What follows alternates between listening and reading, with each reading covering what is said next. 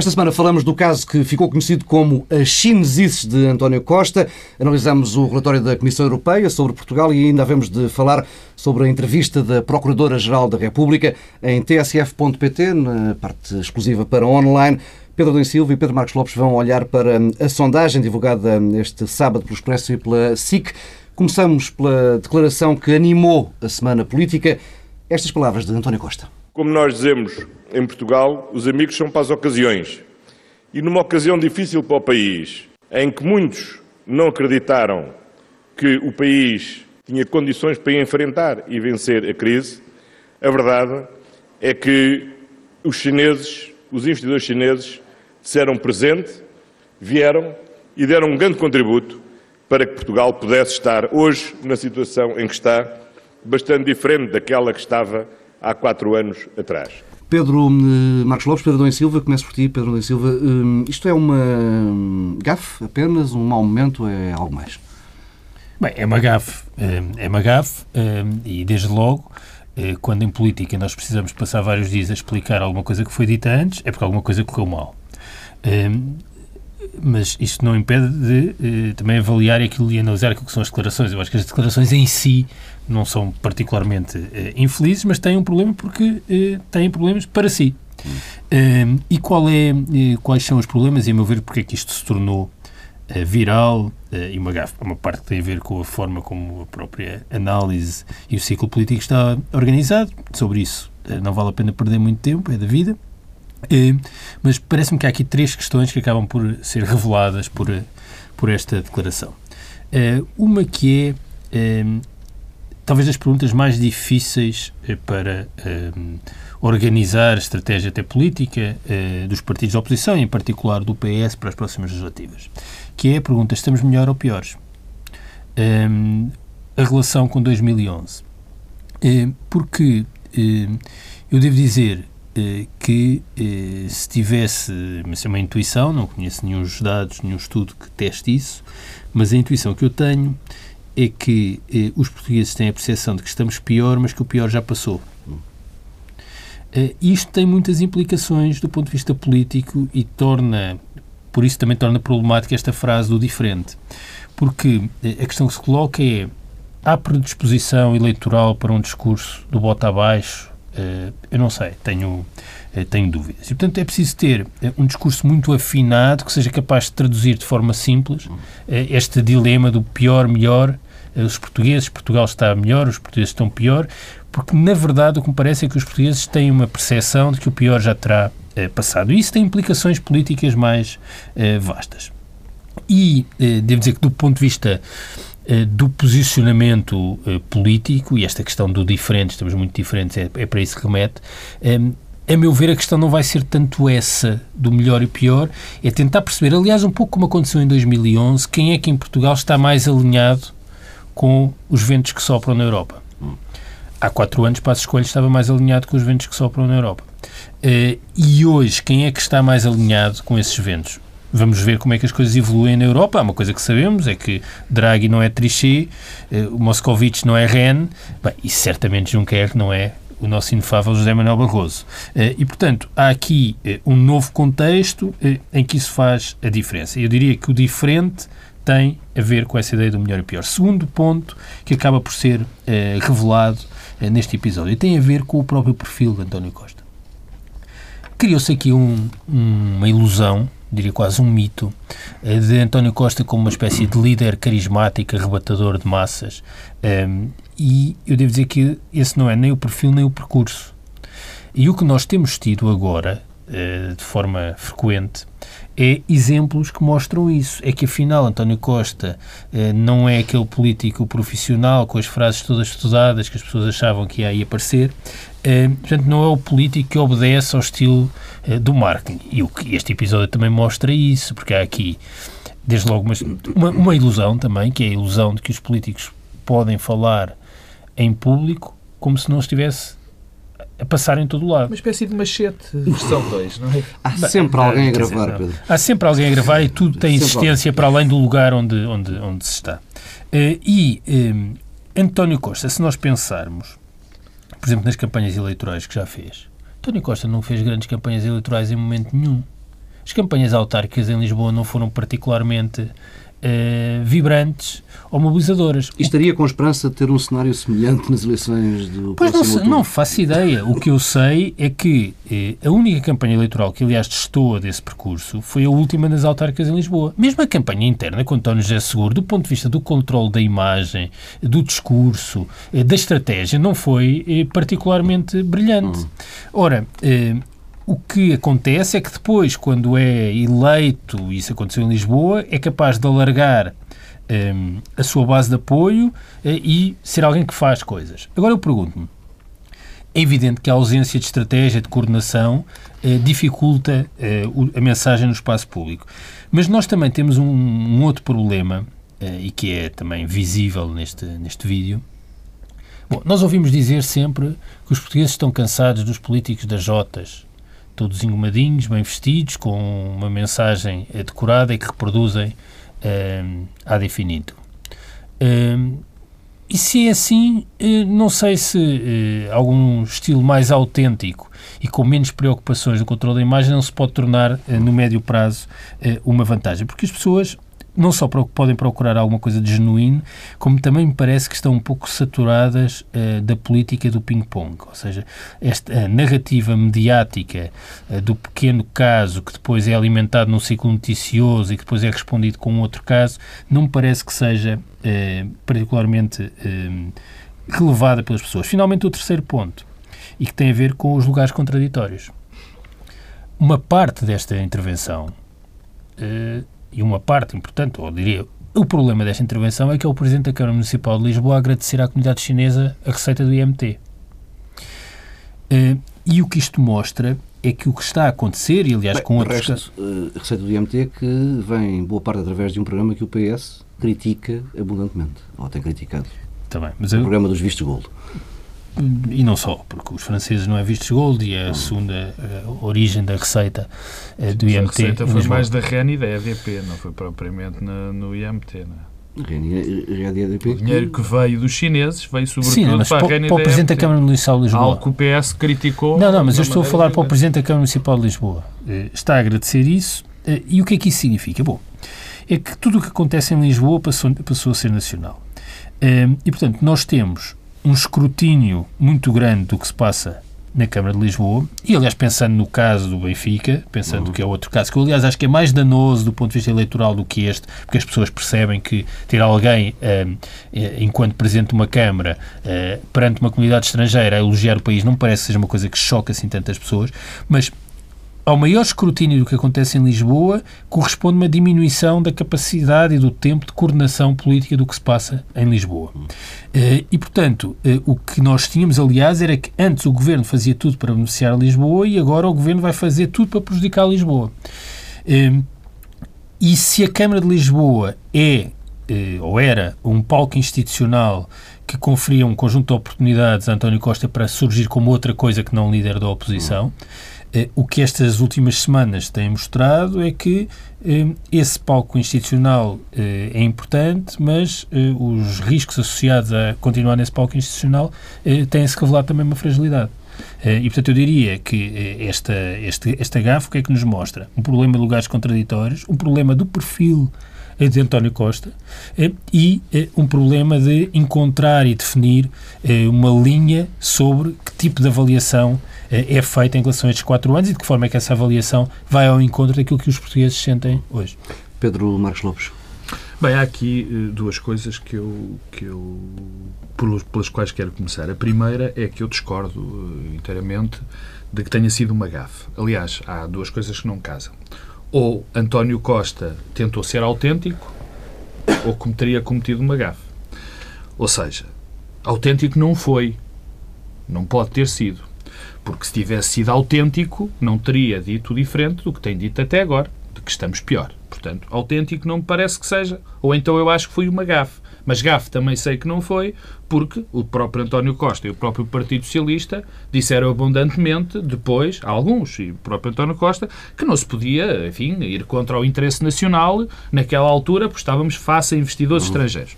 Bom, eu, aqui eh, em roda, nota de rodapé, mal estávamos se a única coisa que nós tivéssemos para dizer de Portugal e para elogiar eh, fosse o que António Costa disse. Aliás, não era preciso ser um escritor de discursos completamente exemplar para perceber que se poderiam dizer outras coisas que não aquilo. Portanto, eu, GAF, não acredito que fosse. Não acredito mesmo que fosse pela própria interpretação autêntica de António Costa. E como não foi GAF, há uma coisa que António Costa não foi. É autêntico. Porque eu acredito que o discurso constante que ele tenha feito agora não seria verdadeiro e esta é a parte é que foi verdadeira. Portanto, não foi, quis agradar àquelas pessoas. Mas, enfim, isto é em termos de, de, de, desses dois primeiros pontos. Depois, acho que isto em termos político-eleitorais vai ser muito caro. Vai ser caro. Porque não pode ser de outra maneira. Obviamente que a oposição vai explorar isto à saciedade. Porque vai várias vezes dizer que António Costa concorda, na essência, com a política do governo. Que pode ser errada ou pode ser certa, podes dizer ou não desdizer aquilo que está para trás. Mas, enfim, são palavras ditas. E, e aliás, faz-me lembrar também muitas das palavras ditas, das gafes, que não eram gafes, que nós sabíamos que não eram, do Primeiro-Ministro deste género. O terceiro Qual foi ponto. deste género, Primeiro-Ministro? De, de, de, falar de disparates, eu não te posso identificar não, neste momento. A escolha, no essencial, o que me recordo é de promessas que deitou fora. Não, não, não. Esse, Mentiras, já, já lá vou, coisa. já lá vou. Isto é uma há, análise que não, Também já lá vou às promessas que deitou fora, porque de facto é melhor não dizer nada e aí nunca se falha a promessa nenhuma. Mas isso é outro ponto. Eu queria primeiro dizer uma coisa que está relacionado com, com o que estamos melhores ou que estamos diferentes. É uma, é, uma, é uma comparação, na minha opinião, que neste momento, em termos políticos, me diz muito pouco.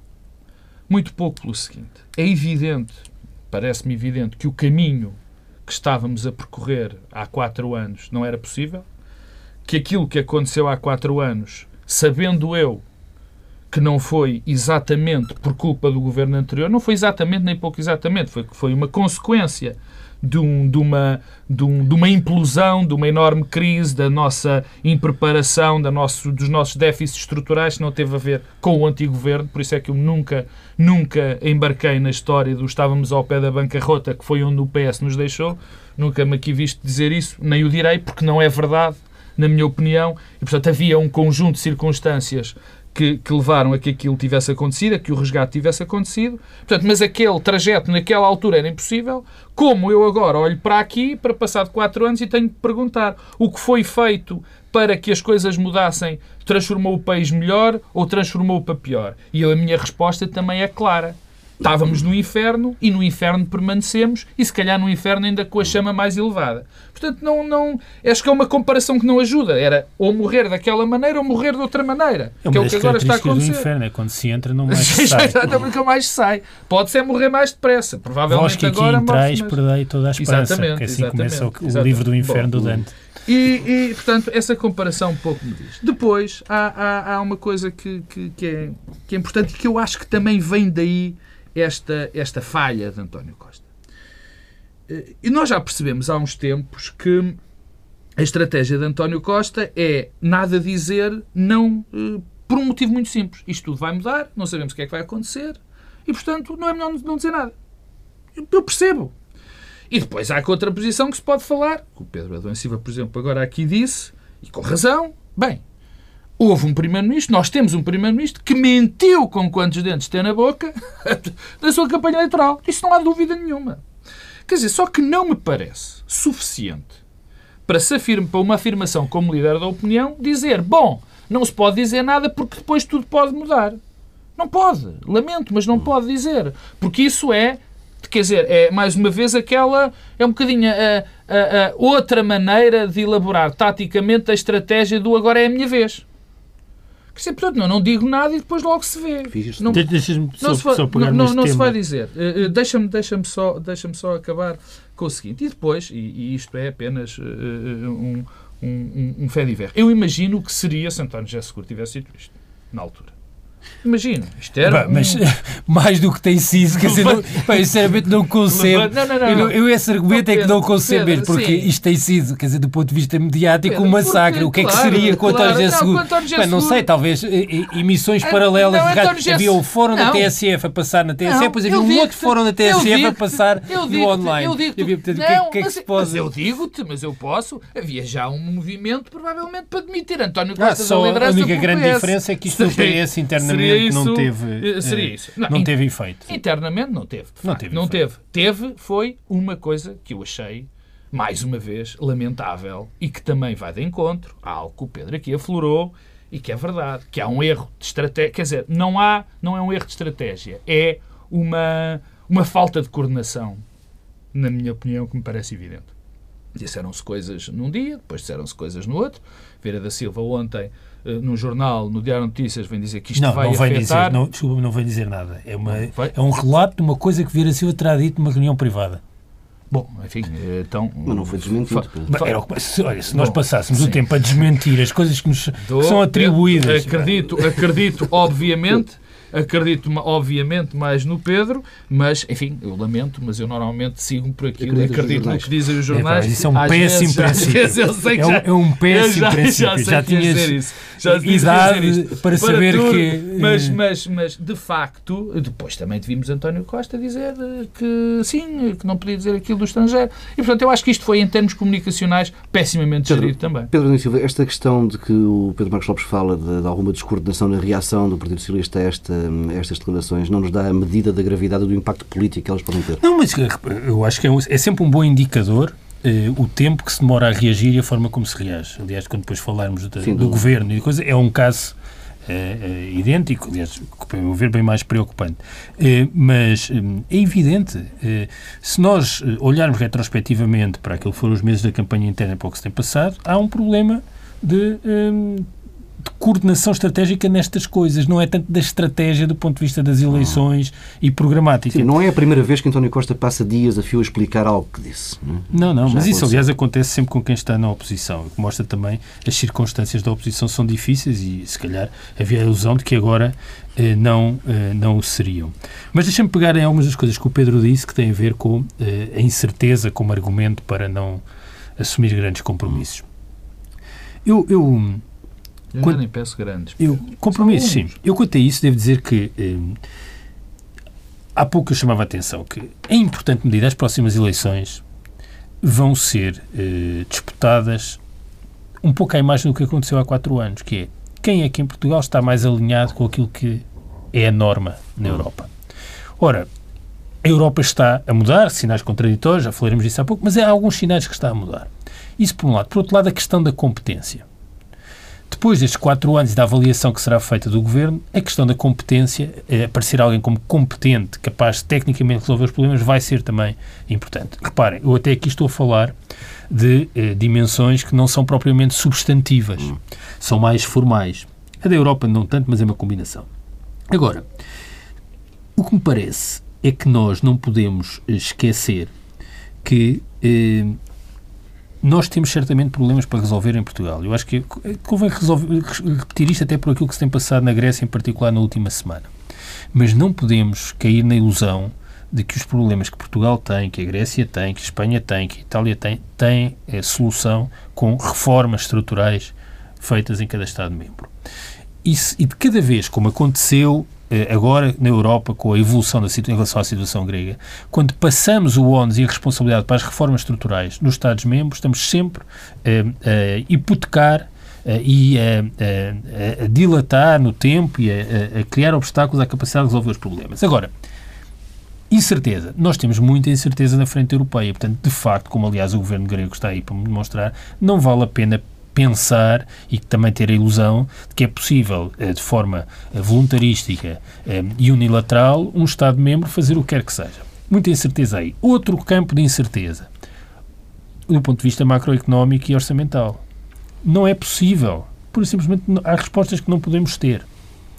E, uma coisa que eu já disse e repito, eu não acho que o país, depois do que se passou há quatro anos, e em menor medida noutras eleições, mas em particular depois do que se passou há quatro anos, o país não aguenta que um primeiro-ministro vá pela primeira vez ao Parlamento e que disse esqueçam tudo o que eu disse na campanha.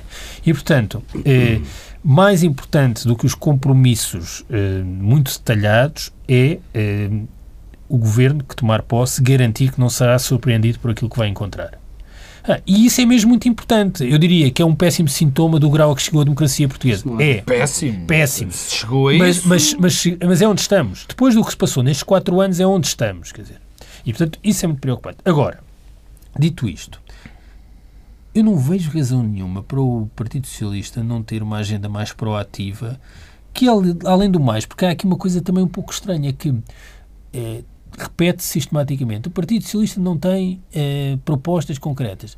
Eu acho que o Partido Socialista tem propostas concretas a mais. Eu devo dizer que é, aquele documento, a Agenda para a Década, hum à distância a que estamos das eleições, é uma coisa excessivamente detalhada e com propostas. Mas por alguma razão as pessoas não estão a ver, não estão a ler aquelas propostas. Isso não tem falado de áreas específicas. É isso que eu estou a dizer. discurso sobre a Europa, sobre as grandes questões, sim, mas depois eh, não... mas tem falado, quer dizer, algumas, mas de forma muito marginal ah, e, e, e isso é que eu não percebo. Eu não percebo porque é que, perante estes impasses, estes bloqueios que existem e que não vale a pena iludir, não vale a pena fingir que não existem na Europa, no cenário eh, orçamental e macroeconómico, porque é que não eh, se aproveita para eh, ir valorizando aquilo que na verdade já existe.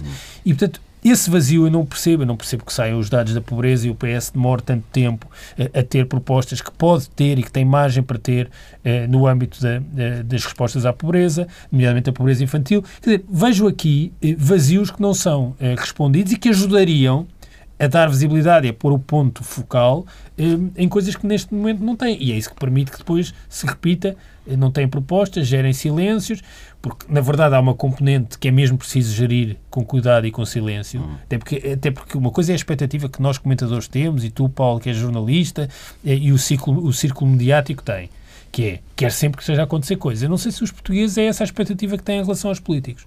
Bom, há, há um ponto, há, há, eu espero, espero muito francamente, que o, o cenário, eh, esse sim catastrofista que o Pedro aqui traçou, num, num pormenor, que é o de, eh, de, da nossa democracia ter chegado a um, a um, ponto onde nós não podemos fazer, onde os partidos eh, não podem fazer propostas com, enfim, com a possibilidade de depois serem desmentidos, quer dizer, e disso nada valer, ou valer mais a pena estar calado, melhor, não, não foi propriamente dizer as Não foi isso que eu disse, foi isso, o, que, o que o país não aguenta é okay. que uma campanha eleitoral travada em torno de temas que são mentiras colossais e que depois Pedro. são desmentidos no dia ah, de Posse. É uma coisa diferente. O Estado em que está a política oh. europeia leva essas, essas estratégias levadas ao, ao limite. Não. O PS chega ao dia das eleições sem se comprometer com nada, não é? Porque nada, nada nos garante que assim, antes o quadro Pedro, esteja estabilizado. Deixas-me antes do Pedro responder essa pergunta dizer, dizer o seguinte, quer dizer, quando eu... eu há também... margem de manobra interna em muitas coisas, quer dizer. Bom,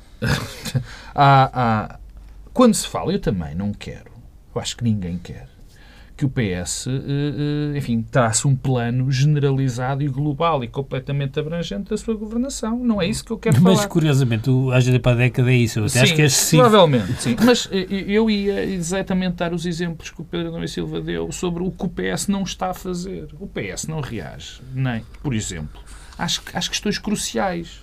Quando se fala, por exemplo, de imigração, eu ainda não vi o PS, que é um, uma questão latente, quer dizer, 380 mil pessoas fugiram nestes últimos três anos, quer dizer, quando a questão da pobreza, a questão dos... Quer dizer, há grandes questões que o PS tem que tomar uma posição e apresentar aí sim soluções, ou pelo menos proposta de soluções. Mas a mais do que tudo, e agora num, numa, num aspecto muito mais global, a, a democracia faz também da questão de, de, de, faz com eleições. E é preciso ganhar as eleições.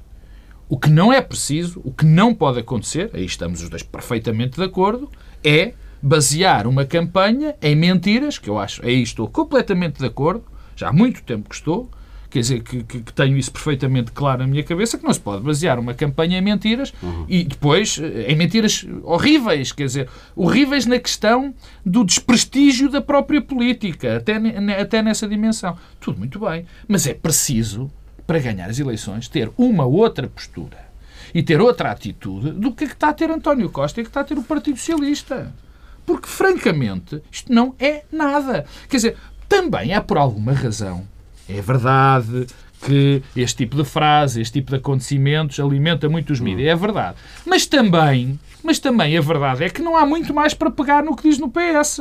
Quer dizer, o PS mantém-se num silêncio quase confrangedor e constrangedor às vezes no que diz respeito a, a, às grandes questões. E mais uma vez, eu quero repetir e pôr aqui o, o acento tónico. Há que ganhar umas eleições.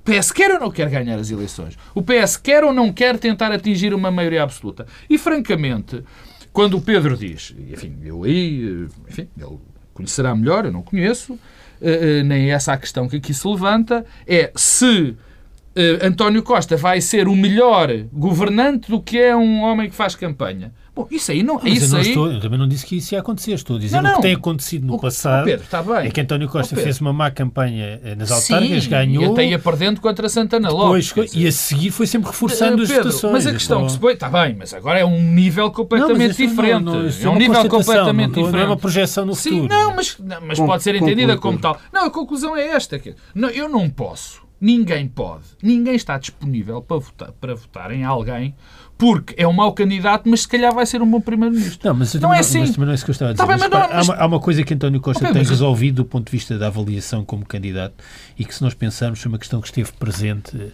eh, na eleição dos últimos eh, quatro primeiros ministros de forma particularmente intensa. Eh, com José Sócrates, com Santana Lopes, com Durão Barroso, menos, curiosamente menos com Durão Barroso e com António Guterres. Que é, bom, e esta pessoa pode ser Primeiro-Ministro? Ou seja, a própria campanha ser uma avaliação da possibilidade de ser Primeiro-Ministro. Olhar para aquele currículo e ver, está aqui um perfil de Primeiro-Ministro ou não. Com Pedro Passos Coelho essa questão colocava-se, nunca tinha sido nada. Foi líder de uma juventude partidária, aliás, e nota-se, notou-se bem. Eh, com Guterres a mesma coisa. Guterres, se nós recuarmos a 95, Guterres tinha sido chefe de gabinete de um secretário de Estado. Sim, sim. E, portanto, tinha um problema de déficit de currículo. eh, hoje já ninguém acha isso, mas eh, só para nos colocarmos no O que tinha mais era Drão Barroso. Drão Barroso. E António questão- Lopes a seguir. não, mas Santana Lopes não era, mas por outras razões. houve eleições. não houve, e as pessoas, um dos problemas é que não olhavam para ele como um primeiro-ministro. Sim, como alguém quem tinha mais era. Durão Barroso, não há Barroso tinha sido ministro dos Não há Estrangeiros. Ora, essa questão não se coloca nas próximas legislativas com António Costa. Quer dizer, isto, uma coisa é a parte programática, outra coisa é as pessoas não vão estar a discutir, bom, e este senhor pode ou não ser primeiro-ministro do país? Bem, já foi ministro da Justiça, já foi ministro da Administração Interna, já foi presidente da Câmara Municipal de Lisboa. Portanto, esse problema está resolvido. Isso não desvalorizemos, porque isso é uma grande vantagem, mas é- mas porque corresponde, corresponde a essa questão Ó Pedro, subjetiva da avaliação. já chega de eh, do perfil. costologia, vamos avançar eh, neste bloco central Hum, para o relatório da Comissão Europeia. Portugal voltou a estar sob vigilância apertada. Eh, Regressamos a esta situação. Hum, Foi um mecanismo que esteve em suspenso durante o programa de ajustamento. No relatório que, que seguiu esta decisão, Bruxelas diz eh, uma série de coisas, algumas eh, contraditórias. Eh, Vale a pena lembrar que a Comissão Europeia fazia parte da Troika. Hum, Diz que há, por exemplo, muitas reformas estruturais que hum, estão a ficar eh, a meio ou que estão a abrandar. Eh, Detectam, eh, por exemplo, debilidades, fragilidades no sistema de proteção social. Dizem que os efeitos do desemprego e que a pobreza hum, não está a existir uma resposta à altura a estes fenómenos em Portugal. Pedro Domingos Silva, este tipo de, de- este relatório com sinais contrários, com mixed feelings, é, é, é algo que também nos diz, diz qualquer coisa sobre o estado em que está a Europa neste momento. Diz-nos, diz-nos que é uma espécie de gaiola de loucos. Quer dizer, não, eh, sim, os tipos que implementaram esta medida agora vêm dizer. eh, "É, antes da Europa, deixa-me falar eh, da reação do governo português, porque também achei muito eh, sintomática e até sur- muito surpreendente, devo dizer. É um, é um pouco como a forma como o Partido Socialista e António Costa geriram eh, Imagines isso. Achemos isso, porque eh, o que eu vi, e vi, foi o Primeiro-Ministro a fugir quando foi confrontado pelos jornalistas com este relatório. O que é que isso sugere? É que não sabia. E, portanto, há aqui um lado de surpresa, eh, e eu percebo a surpresa, porque eh, o bom aluno que a semana passada, quer dizer, acenava docilmente eh, do lado certo da mesa, de repente é colocado sob vigilância apertada. Imagina que tu eras o aluno que estava na primeira fila a dizer que sempre que sim ao professor e que até tinhas repente- ajudado eh, no recreio a dizer quem é que se portava mal, bem, passado uma semana, põe-te na fila de trás de vigilância apertada. Ah, tu não compreendias isto. E, portanto, eu Mas, acho que Pedro, mas a vigilância apertada era algo que era automático. não, desculpa. Eh, não, o bom aluno não esperava ser colocado. Isso é outra coisa. Portanto, não, era automático, não foi, se era automático, o Primeiro-Ministro tinha dito, bom, isso era uma coisa decorria do fim do programa e é automático, nós conhecemos os problemas estruturais que o país tem e que, aliás, já vem de trás e tal. Não foi isso, fugiram dos jornalistas e andaram 24 horas a patinar. E, portanto, foi uma surpresa. Dizer, não, se não fosse uma surpresa, isto não tinha acontecido. Eh, E eu percebo essa incompreensão, porque o governo, completamente alinhado com a Europa de 2011, eh, dizia: Nós temos aqui eh, um problema e o problema resolve-se com estrangulamento orçamental e reformas estruturais. Ah, afinal, fazemos o que nos mandam e no fim, o que é que temos? Desequilíbrios eh, económicos excessivos e temos de estar vigilanciar. Portanto, eu percebo o governo. Agora, o lado da Comissão eh, Europeia. Quer dizer, eu não consigo compreender como é que eh, a Troika, que fazia parte da Comissão Europeia, que passaram estes anos a dizer o, é só gorduras do Estado Social, vocês cortem as pensões, diminuem os salários, o salário mínimo, eh, porque havia também essa proposta, eh, apertem nas prestações não contributivas, em particular no rendimento social de inserção. Bom, ou seja, mexam e reduzam tudo o que é eficaz no Sim, combate à pobreza. Há pobreza. Depois vem dizer não, o, Estado, o sistema de proteção social português não foi capaz de lidar com o aumento da pobreza. Quer dizer, isto não é de loucos, é de quê? No mínimo E, bipolar. portanto, hum, isto foi saudado. É que aquilo que o governo português fez foi saudado por, as- por- esta instituição como sendo a solução. E quando não funciona, o que vêm dizer é "Bem, vocês afinal não souberam lidar. Agora, o que é que isto nos diz so- sobre a Europa? Hum, bem, primeiro, também há aqui uma componente em que o governo foi além da Troika nestas áreas, em particular do combate hum, à pobreza. Eh, E bem além da Troika. Hum, agora, o que é que me parece é que na- ao nível europeu, a mudança de discurso coexiste com o discurso anterior. Portanto, estamos numa daquelas fases É em que- transição, em isso que, é há, que é, é isso que eu dizer, é uma fase de transição em que há os dois discursos. O que é que politicamente é relevante? É um momento de encruzilhada, de transição como este que vivemos, é um momento e uma oportunidade para se forçar um caminho ou outro. E aí, para recuperar até o tema de trás, o que é importante é que os partidos portugueses escolham se querem eh, aproveitar esta oportunidade para mudar o rumo ou, pelo contrário, para nos mantermos no rumo anterior. Essa questão, essa questão, desculpa, é a questão política central. Portanto, nós podemos dizer, bom, gostávamos de estar aqui a falar da medida X ou da Y, mas infelizmente a questão política central é esta. Pois é, exatamente por essa ser, ainda bem, porque é evidente que é essa a questão central e é por isso que era evidente que o Partido Socialista devia ter outra posição em relação a essa questão central. E também não a tem. Qual? Isso. Sobre, este- sobre, sobre a mudança que está. Não, não, sobre a mudança que está a acontecer, quer dizer, até na própria postura em relação à vitória, à vitória do Siriza e das consequências posteriores foi algo bastante, bastante, enfim, pouco, pouco, pouco esclarecedor da própria posição. Mas, enfim, em frente. Eu tenho muito pouco a dizer sobre este relatório. Tenho pouco a dizer porque não lhe dou, eh, eh, como diz o outro, não lhe dou muita confiança. Porque, em primeiro lugar e em último lugar, isto é o, sino, o sintoma de que as coisas estão a mudar muito depressa na Europa. E não sabemos ainda para que lado, para que lado vão mudar. Porque é verdade, o governo poderia não se ter lembrado, mas nós sabíamos também. Enfim, Se estão a mudar, só estão a mudar para um lado. não, não, mas estão a a haver mudar. uma disputa estão a mudar, se- estão a mudar, não sabemos para que lado cai. Quando as coisas estão em processos de mudança, nós não sabemos. Até pode haver um radicalismo da, da, da, da, da, da política que foi até agora seguida. Não, não, não, eu não, não, não sei o que é que se vai passar. Bom, quanto a isto do governo, se o governo não sabia que ia entrar no, no modo, enfim, eh, auto, de piloto automático de, das, de- de- do controle sobre as nossas contas, mal estávamos. Portanto, eu acho que eles deveriam saber, o governo devia saber.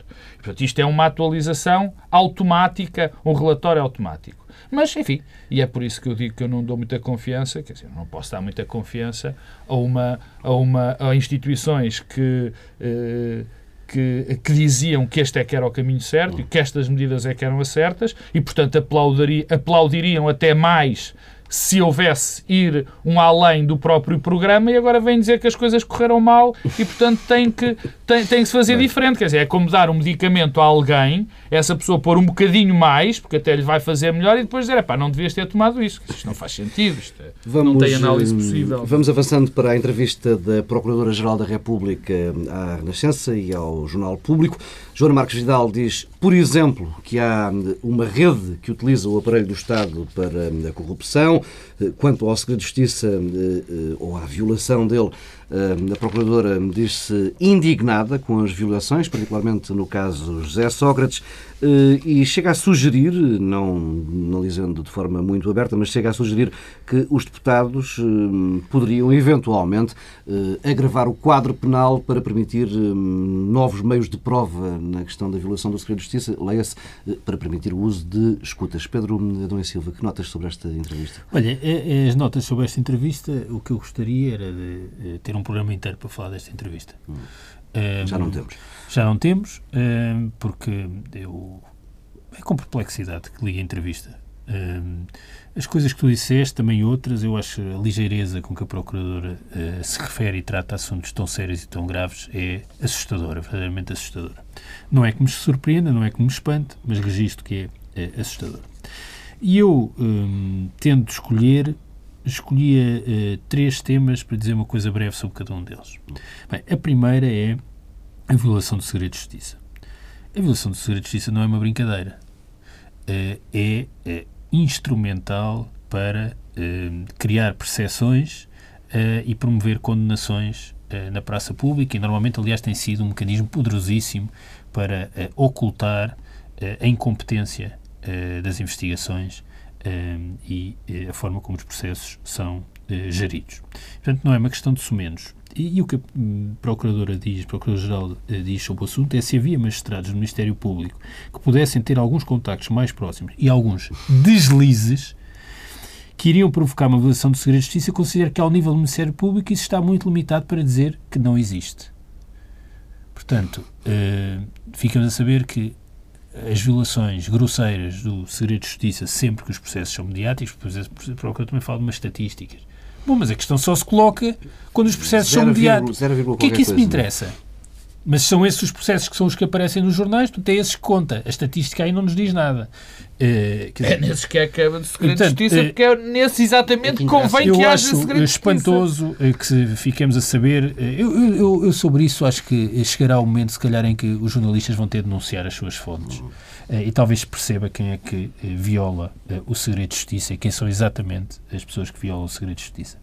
E talvez quando essa, este espectro começar a pairar mesmo, eh, talvez as coisas eh, melhorem substantivamente.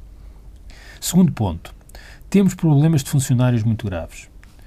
Bem, eu estive eh, a olhar para uns números eh, atualizados sobre pendências eh, e eh, recursos humanos na Justiça. E, curiosamente, são duas linhas que crescem da mesma forma.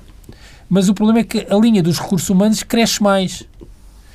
Eh, e, portanto, eh, se tomarmos isso como indicador de produtividade, eh, ficamos, pelo menos devemos ter a hipótese de trabalho, que o problema não está nos meios. É que os meios humanos têm estado sempre a crescer. Sempre a crescer. Vão sempre a crescer.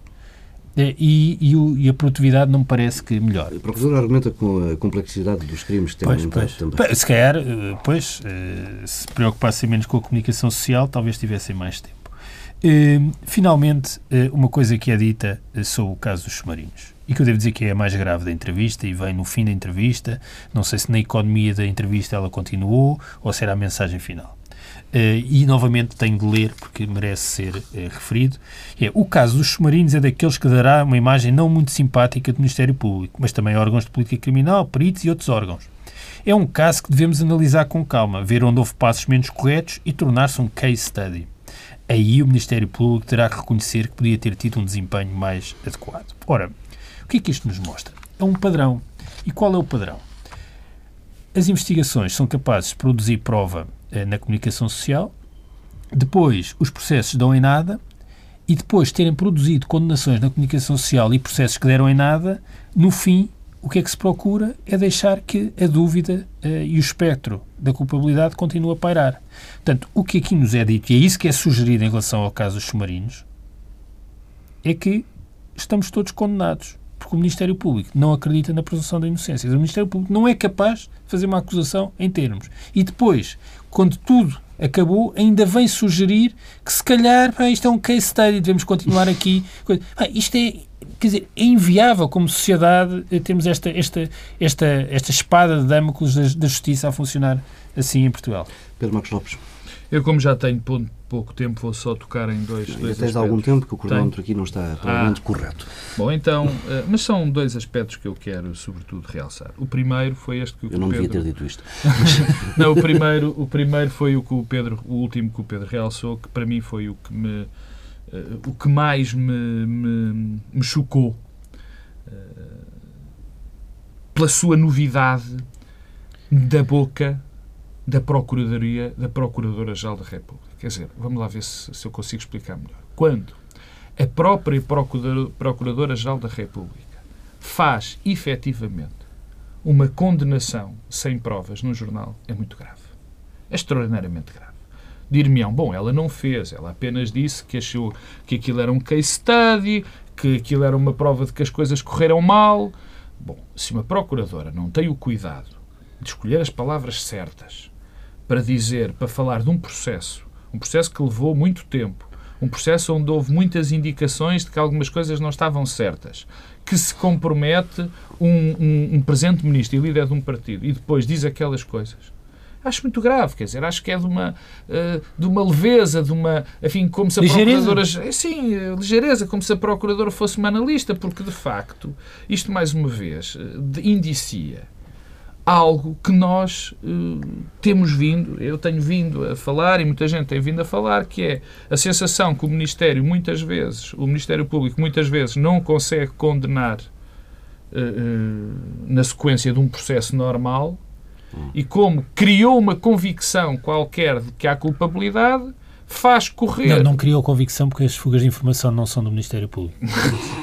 faz não, criar... não foi, foi não, não, mas isso, a mas convicção isso, é mas criada isso... por outras pessoas. Não, mas não é isso. São os advogados. Isso é outra, outra coisa que é dita essa, é é outra, essa, é outra, essa é outra parte que já lá vou. Quer dizer, diz um despacho de. Eu, eu também me lembro de um despacho parecido com este.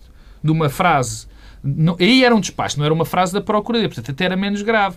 Eu lembro-me de um despacho no fim do caso Freeport, salvo erro, onde se dizia: bom, mas nós não tivemos tempo para fazer X perguntas. Quando o processo levou o quê? Dois anos, três anos, não é? Isto é uma versão, na minha opinião, piorada desse, desse, desse despacho. Que é alguém dar a entender que ali há, desculpa-me o termo, malandrice. Isso acho tremendamente grave e acho que a senhora Procuradora não andou mesmo nada bem. Pedro, agora tens que segundo, Sim, a segundo, mas o segundo é rápido porque uh, uh, quem ouve este programa já me ouviu falar disto tantas vezes que tem a ver com o segredo de justiça. Quer dizer, olhar para o segredo de justiça e dizer, bom, temos aí um problema, eu estou de facto, eu estou de facto revoltada com, com eu acho que as indignada. palavras indignada. Bom, se a senhora está, a senhora procuradora geral da República está indignada, o que dirão as pessoas que têm um bocadinho de cuidado e gostam de olhar e têm alguma preocupação com, com, com o Estado de Direito. Quer dizer, estão completamente revoltadas. Porque vamos lá ver se a gente se entende. Quer dizer, as fugas que têm acontecido nos processos mediáticos e o problema do segredo de justiça normalmente é nos processos mediáticos, porque o segredo de justiça serve, sobretudo, para duas, para duas, para dois grandes temas, para duas grandes, uh, há duas grandes razões para o segredo de justiça. A primeira é para a investigação correr melhor uhum. uh, sobre um determinado secretismo e a segunda é para proteger o bom nome das pessoas que são acusadas.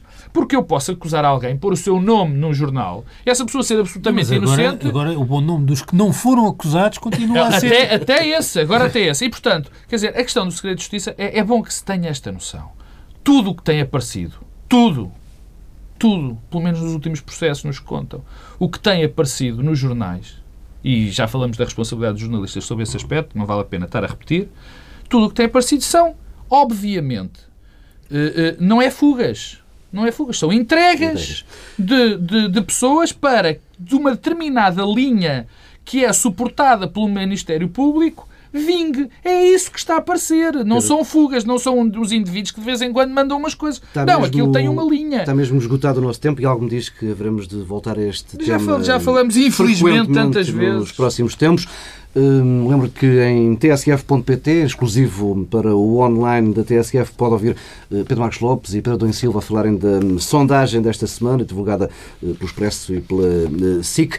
Hum, ficamos por aqui. Até para a semana. Bom fim de semana. Vamos à hum, sondagem divulgada este, este fim de semana pela SIC e pelo Expresso. Novidade desta sondagem, dois cenários são colocados aos inquiridos, hum, com PSD e CDS num cenário juntos, no outro separados. Pedro e Silva, principais hum, dados de, de leitura destes números? O primeiro dado é uma revelação de um mistério, e é o mistério da política portuguesa. Porquê é que os partidos eh, do arco eh, da governação resistem em Portugal. Eh, continuamos com um cenário de eh, 70%, eh, por cento, eh, 70% de intenção de voto eh, nos partidos que têm governado nos últimos 40 anos. Um pouco mais até. Até mais. Isto compara com o colapso na Grécia, com o colapso anunciado em Espanha e com um decréscimo também significativo em Itália. Portanto, alguma coisa se passa em Portugal, misteriosa, que não é acompanhada nos outros países da Europa do Sul. Eh, E sobre isso eu acho que esta sondagem... Europa do Sul, em Inglaterra, por Sim, exemplo. Eh, ou em França, mas em todo o caso, agora fixando-nos naquilo que normalmente são os termos de comparação para Portugal. Eh, E sobre isso eu acho que isto mostra-nos mais uma vez que o próximo ciclo político será a última oportunidade para o sistema. Eh, Ou o sistema é capaz de gerir de uma forma distinta e diversa os próximos quatro anos, ou então daqui a quatro anos, quando estivermos a falar de uma sondagem, Não vai teremos ter- cenários destes, não? não é esta a sondagem. E isso eh, precisa de beneficiar de uma alteração eh, na Europa eh, e é também essa encruzilhada que se está a viver eh, na Europa. Segunda eh, nota eh, importante desta sondagem. Estamos perante um cenário de umas eleições competitivas e com um reforço da bipolarização. Eh, e isso tem consequências políticas. Eh, uma delas é mostrar que o todo é menor do que a soma das partes, porque PSD e CDS juntos têm menos votos, menos intenção de voto do que os dois partidos separados. Mas outra coisa, mas outra PS. coisa relevante é que o PS também cresce à custa de outros partidos à sua esquerda num cenário de coligação, o que mostra que a bipolarização eh, leva a que haja concentração de votos também eh, na oposição. E há uma coisa que estas sondagens não medem, mas que ajuda muito a compreender o que se passa em eleições eh, legislativas e que tem não a ver com a intenção de voto, mas com o grau de mobilização de cada um dos campos. Ora, eh, eu tendo a achar que num cenário de bipolarização, e isso é um fator que determina as vitórias eleitorais, eh, haverá sempre um reforço do challenger, ou seja, do partido que quer eh, ir para o poder e que não está. eh, e eh, porquê? Porque vamos ter uma mobilização do descontentamento em torno desse partido. Com sondagens deste tipo, isto muitas tenderá- dúvidas que isso aconteça tenderá- nestas eleições, Pedro, devido ao radicalismo do discurso de um dos lados. E os discursos radicais tendem mais para ter o fenómeno de, de, de- de voto útil daquela zona. Sabendo que... Mas, mas, o- bem, mas o problema é que não há, uma, não há 40% de portugueses disponíveis para votar num partido com um discurso que se radicalizou. Não, mas o radicalizado neste caso concreto é o partido radicalizado, era o Partido Social Democrata. Mas é isso que eu estou a dizer. Por isso eu não, Não não tenho vejo que dúvidas. haja eleitorado para Sim, isso. é- Não, não, não parece haja eleitorado. Hum, E, portanto, essa bipolarização eh, e a concentração do voto de descontentamento, que tenderá a acontecer num cenário destes, hum, tem consequências negativas eh, para os partidos, para alguns partidos pequenos, eh, alguns partidos que ainda as pessoas não fixaram o nome. Há dois casos, dois partidos que aparecem nessas sondagens que as pessoas não conhecem ainda, não fixaram PDR e o LIVRE. PDR e o LIVRE. Eu acho que o- são problemas diferentes. Acho que o LIVRE vive uma ilusão de relevância e num cenário destes, isto é para desaparecer o LIVRE.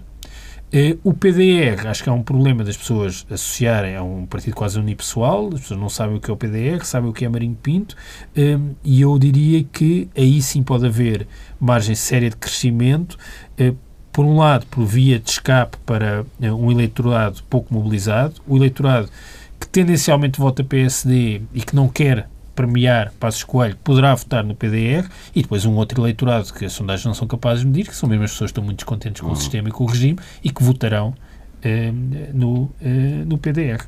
Pedro Lopes. O primeiro ponto parece-me evidente é que o Partido Socialista não consegue descolar. Quer dizer, o Partido Socialista eh, houve uma ilusão partilhada por muitos de que com António Costa o Partido Socialista ia arrancar ia arrancar por aí fora e ia se tornar evidente que era uma alternativa e que era evidente que ia ganhar as próximas eleições. Aliás, não havia Vale a pena discussão. explicar, Pedro, deixa-me só para, para que quem nos ouça tenha esse dado também, pode não ter lido ou visto esta sondagem, que no cenário em que PSD e CDS-PP surgem coligados, eh, a distância é de 2 pontos, eh, dois- Pronto. 2,5 pontos percentuais, eh, e no outro eh, um pouco menos, mas de qualquer forma eh, estão estamos agora, sempre a falar de uma vezes, diferença só para falar dentro, dos, só para falar dos da, absolutos. da margem de erro. Não, não, mas, eh, sim. Eh, Só para falar dos valores absolutos, eh, curiosamente, eh, quer o PS, quer o- a, a coligação estão bem acima do resultado das eleições europeias. Sim, sim, sim. Ou seja, sim. é que estamos a falar, o PS tem, eh, no cenário de coligados, o PS tem 36,5 eh, e a coligação teria Não, coligação de junta? eh, 34. 34. 34. Bom, eh, ainda bem que nós temos aqui um jornalista, às vezes um jornalista faz falta, faltava às vezes dizer coisas que era suposto. Bom, mas eh, isso parece-me claro. Eh, apesar de, dessa subida, tanto de um como do outro, tanto do PSD e do CDS juntos como do juntos têm mais do que tiveram nas europeias, o PS também tem mais do que teve nas europeias, mas havia uma sensação por muitos partilhada, que com a mudança de António José Seguro para António Costa, António Costa ia por aí fora, e não havia a discussão sobre quem seria o próximo Primeiro-Ministro. Eu acho que agora essa discussão existe. Existe e existe claramente. Que há uma possibilidade de o Partido Social Democrata, coligado ou não coligado, ou depois de uma, prior, de uma posterior coligação ou concorrendo juntos, eu não tenho dúvida nenhuma que vão concorrer juntos, apesar de que isso eleitoralmente não lhes será muito vantajoso, mas estou convencido que vão concorrer mas, juntos. Mas, mas concorrer, separados era uma impossibilidade política. Claro, Portanto, obviamente. Isso... Portanto, não, não, não faz muito sentido. Essa é a primeira conclusão da, da da sondagem é que o Partido Socialista não descolou e afinal não era um problema o só. O Partido Socialista segunda... tem 37,5. 37,5? Sim. Sim. Isso e... comparado com as europeias. Não, não, mas eu já disse que era, eu já disse, mas não, mas não ouviste o que eu disse. O que eu digo é. Isto está ao nível daquilo que António José. Seguro conseguia antes da crise. Não, não, mas não, não é verdade, não concorreu não, não é verdade. Não, não é, é verdade. Mas não havia PDR não, livre. Sim. Mas não, ó oh Pedro. Pedro também, mas... Não, também não. Também não. não. É que há dois partidos aqui que têm quase 100%. Bem, mas isso tu também não sabes. Por exemplo, o PDR, o PDR tanto tem a possibilidade é de tirar ao Partido Socialista como ao PS. Não é isso que eu estou a dizer. Estou a dizer, está bem, mas uh, as sondagens que eram feitas uh, antes Sim, não das havia europeias esse. não eram com estes partidos. Não, não, mas o, o, para mim o que interessa, muito mais, para mim o que é relevante, é que há uma hipótese muito plausível de o próximo Primeiro-Ministro de Portugal ser Passos Coelho, outra vez. E, não, e aqui, quando António Costa ganhou as eleições do PS, não havia ninguém que não dissesse Eu diria que, que esse, esse, cenário só vai ajudar a reforçar o voto do PS. é verdade, é verdade. Talvez, é que o efeito... O efeito... Bem, mas convém ao PS não continuar a dar estes tiros todos nos pés. A segundo ponto, Sim. segundo ponto que é importante, o Pedro já o notou, há aqui um partido que que tem um problema na elaboração da própria sondagem, que é o PDR. Eu estou convencido que se aparecesse partido Marinho Pinto, Marinho Pinto, esse resultado seria diferente. Uh, uh, talvez não muito maior, ou não, não faço ideia. Eu sei é que o resultado seria diferente. Mas uh, também reconheço que há nesta, nas sondagens, em climas como o que nós hoje vivemos, um grande problema que é a falta de capacidade da medição de quem está descontente com o sistema. Claro. Isso é, já falaste nisso e é verdade. Isto, esse é o grande drama das sondagens, porque eh, nós fazemos. As pessoas não estão mobilizadas da não, mesma forma. Não, não estão, quer dizer, e, e, esse tem um problema, porque o Pedro disse, e, e, há muitas razões. O Pedro não, não falou das razões, mas há muitas para não ter havido esta erosão dos partidos do hum. centro em Portugal como nos outros. A nossa democracia é mais jovem, no, nós ainda, tive, é ainda temos. Do que a grega e a espanhola, não. Sim, do que a grega não, mas e, da espanhola também, também mas. Sim, é verdade é verdade, é. tem razão. Mas a, a espanhola tem. É, é que sabes que há um problema. Tens uma hipótese de esperança não, não, mas sabes que, que, há um, não foi esgotada. Não, mas há um é? problema. Há um problema. Há sempre um problema nisso. Quer dizer, há, e não há uma figura que seja, capital, que seja catalisadora do descontentamento, seja, seja qual for, como aconteceu com, com o, Tsipras e o António Costa ou, o Pedro Passos Coelho como Primeiro-Ministros e com um sério problema de governabilidade para, para resolver. Porquê? Não vês aqui uma maioria absoluta onde? Não é? uma, uma maioria. Uma, uma coligação. Mas eu, eu, eu, já o disse e posso repeti-lo. Eu acho que não vai haver um governo maioritário. Vai haver um governo minoritário. Sim. Pedro acredita que vai haver umas eleições daqui a dois anos. dois anos. Sim. Não é uma questão de crença. É, uma, é uma intuição. Espero que isso seja uma crença bastante pessimista. Não, mas devemos abrir uma bolsa de apostas. Não, é? não, eu não acho que isso possa acontecer. Eu acho que não, não há possibilidade disso acontecer. Então vai haver uma coligação de Bloco Central. Ah, provavelmente. E, aliás, na, na, sequência de uma campanha publicitária que nós estamos a organizar para essa altura. Vamos vender os direitos do programa. E com esta ideia terminamos por esta semana. Bom fim de semana.